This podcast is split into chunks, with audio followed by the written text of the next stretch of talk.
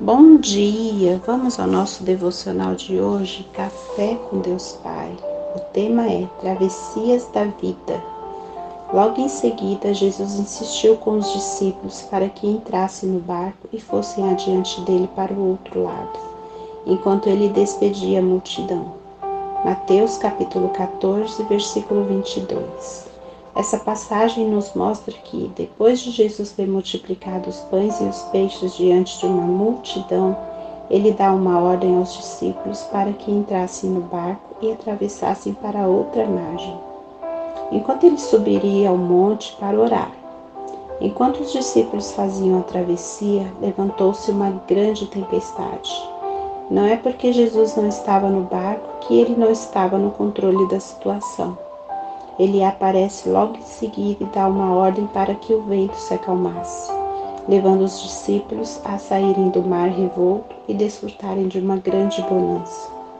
Então, se hoje você está no meio de uma tempestade, se as circunstâncias à sua volta têm trazido medo e pavor, acalme seu coração.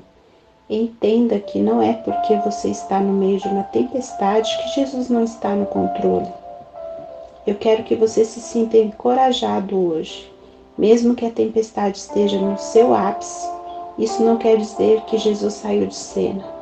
Assim como o Senhor foi em direção aos discípulos naquele dia, não os deixando desamparados, Ele não vai desamparar você. Ele agirá no momento certo. Durante muitos anos me vi com uma grande tempestade, sem esperança que chegaria o tempo da bonança. Mas o Senhor foi fiel comigo, cuidou de mim e direcionou para que eu chegasse a outra margem e seguisse minha jornada. Assim também pode acontecer com você, bastando que confie que o Senhor não perdeu o controle e que tudo coopera para você viver um grande milagre. Jesus está em busca de homens e mulheres capazes de dormir em meio à tempestade. Creia, Ele está no controle.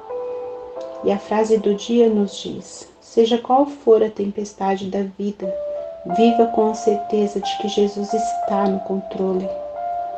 Leitura bíblica, Marcos 5, palavra-chave: descansar. Um dia abençoado para você